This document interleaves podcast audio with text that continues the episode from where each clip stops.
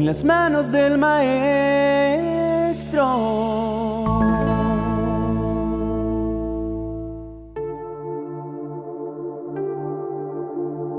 Viendo un documental de la reconocida corporación de radiodifusión británica BBC de Londres acerca de la legendaria planta de bambú, me sorprendió gratamente descubrir el mensaje que Dios nos transmite a través de ella.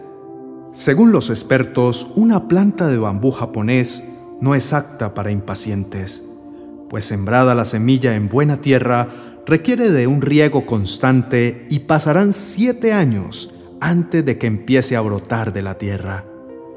No es que la semilla necesite atención por siete años para empezar a desarrollarse, es que dura siete años profundizando las raíces que sostendrán su crecimiento. Para sorpresa mía y de todos, esa planta puede crecer hasta 30 metros de altura y algunas especies llegan a crecer hasta un metro diario. Después de abrirse paso entre la tierra, el bambú se eleva al cielo y permanece erguido, porque sus raíces se han arraigado lo suficientemente fuerte para sostenerlo. Un agricultor inexperto podría pararse frente a ella con frustración y pensar que nada está sucediendo. Pero a decir verdad, el bambú, como los milagros, no necesitan testigos para desarrollarse. Cuando Dios decreta una palabra sobre nuestras vidas o sobre cualquier asunto, no importa si nuestros ojos naturales nos muestran su avance o nos dan señales de cambio, sus órdenes serán cumplidas como sucedió con la higuera que nos relata el capítulo 11 del Evangelio de Marcos a partir del verso 12. Al día siguiente, Jesús y sus discípulos salieron de Betania. En el camino, Jesús tuvo hambre. A lo lejos vio una higuera que tenía hojas, pero cuando se acercó no encontró ningún higo para comer. El árbol solo tenía hojas porque todavía no era época de higos. Entonces Jesús le dijo al árbol, que nadie vuelva a comer de tus higos, y sus discípulos lo oyeron. Los discípulos están presentes mientras Jesús expresa su frustración ante un árbol que a pesar de su hermosa apariencia, no tiene fruto alguno. No sucede nada con la higuera y el relato se detiene en describir que los discípulos oyeron lo que Jesús dijo, pero siguieron su camino como si fuera un asunto menor o no tuviera ningún resultado. La palabra decretada sobre la higuera no surtió efectos inmediatos, pero Marcos relata lo que sucedió al otro día. A la mañana siguiente, Jesús y sus discípulos pasaron junto a la higuera y vieron que se había secado hasta la raíz.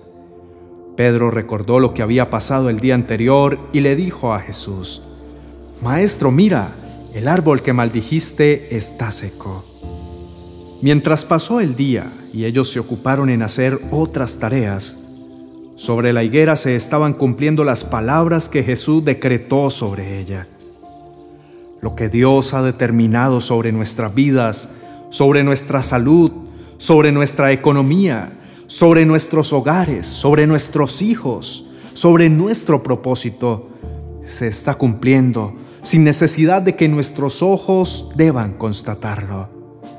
Igual que el bambú trabaja secretamente entretejiendo sus raíces para luego dejarse ver de manera prodigiosa, la higuera fue secándose hasta cumplirse por completo las palabras de Jesús sobre ella. También Dios trabaja secretamente en las respuestas que requerimos para luego entregarnos un resultado permanente. Para concluir, Jesús les dijo, confíen en Dios. Les aseguro que si tienen confianza y no dudan del poder de Dios, todo lo que pidan en sus oraciones sucederá. Si le dijeran a esta montaña, quítate de aquí y échate en el mar, así sucedería. Solo deben creer que ya está hecho lo que han pedido. El tema es creer. Creer no en lo que nosotros podemos alcanzar a través de nuestra medida de fe, sino creer que el poder de Dios es tan grande como para trasladar toda una montaña al mar, si estamos seguros que es tan capaz como para lograrlo. Hay quienes piensan que sus milagros dependen de la medida de su fe, como si la fe fuera una especie de moneda que permite pagar por el milagro, y dependiendo de la cantidad de fe es el tamaño del milagro. Pero en realidad, los milagros no dependen de si tenemos la fe que alcance a pagarlos, sino dependen de la confianza que tengamos en el poder de Dios, pues es el poder de Dios el que los ejecuta. Todo lo que pidamos en oración es factible de ser convertido en realidad. Lo único que detiene una oración es nuestra incapacidad de perdonar. Finalizó Jesús diciéndoles, cuando oren, perdonen todo lo malo que otra persona les haya hecho.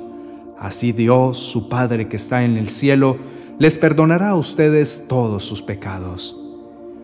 El estado ideal de un ser humano es el de estar en paz consigo mismo y con todos. Si logramos extender nuestro perdón primeramente a nosotros y a nuestro prójimo, veremos que nuestra oración no tiene impedimento, que nuestra confianza en Dios crece y que los milagros que esperamos se desarrollan a diario y en silencio, hasta el momento en que como el árbol de bambú se manifiestan para dejarse ver desde lo lejos y dar a luz un resultado tan fuerte y poderoso como el de esa planta que es considerada el acero vegetal.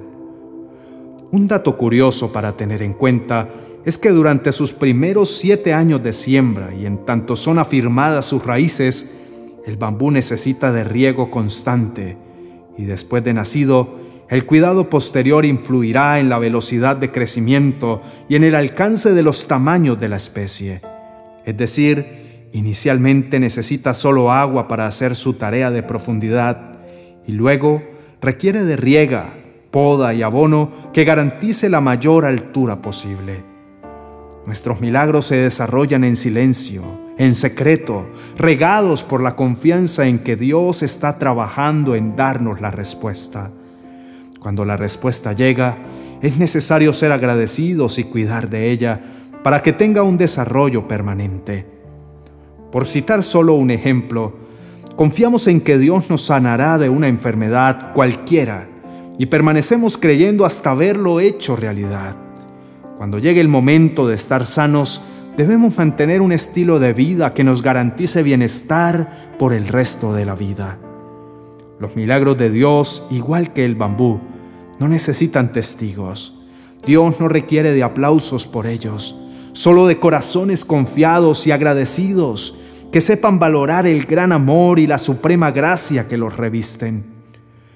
Presentemos nuestro agradecimiento al Señor por su continuo trabajo en nuestras vidas. Precioso Rey y Padre nuestro, te damos gracias por todo lo que haces a diario en pro de nuestro bienestar. Somos como tus discípulos que miraron a la higuera y les pareció que tus palabras fueron una simple expresión de incomodidad porque la higuera no se secó de inmediato. Pero ninguna de tus palabras se queda sin cumplimiento, independientemente de que lo veamos o no. Como sucede con el bambú, muchas de nuestras oraciones están siendo respondidas, entretejidas en secreto, concertando todo para que al llegar a nuestras manos sean completas y permanentes. Gracias por trabajar incansablemente en nuestras vidas. Nos sentimos privilegiados que el dueño del multiverso se detenga a tener en cuenta nuestras necesidades básicas. Como dijo el salmista, no puedo menos que pensar que somos los mortales para que pienses en nosotros y nos tomes en cuenta. Sabemos que es por puro amor que nos cuidas, que nos tienes paciencia, que nos salvaste, que nos acompañas continuamente, que trabajas en nuestro bienestar. Te mereces toda la gratitud posible, toda la adoración, toda la gloria y toda la honra, porque nada en esta vida podría superarte. Te pedimos perdón por las veces en que hemos juzgado tu tarea por los resultados visibles para nuestro corto entendimiento. Te pedimos perdón por ser tan incrédulos y egocentristas. Te pedimos perdón por haber conservado nuestros resentimientos y odios como tesoro en vez de liberarnos y liberar a nuestro ofensor. Necesitamos llenarnos de paz y reconciliación con todo y con todos, porque eso dejará de distraernos y la vida espiritual será mucho más clara ante nuestros ojos. En tus manos nos hallamos seguros, en tus brazos descansamos confiados. Eres la mayor alegría de nuestra vida, nuestra razón de ser y amar, de crecer y continuar. Gracias mi Señor, mi Rey mi Dios, mi todo. En Jesús, la palabra hecha carne. Amén y amén.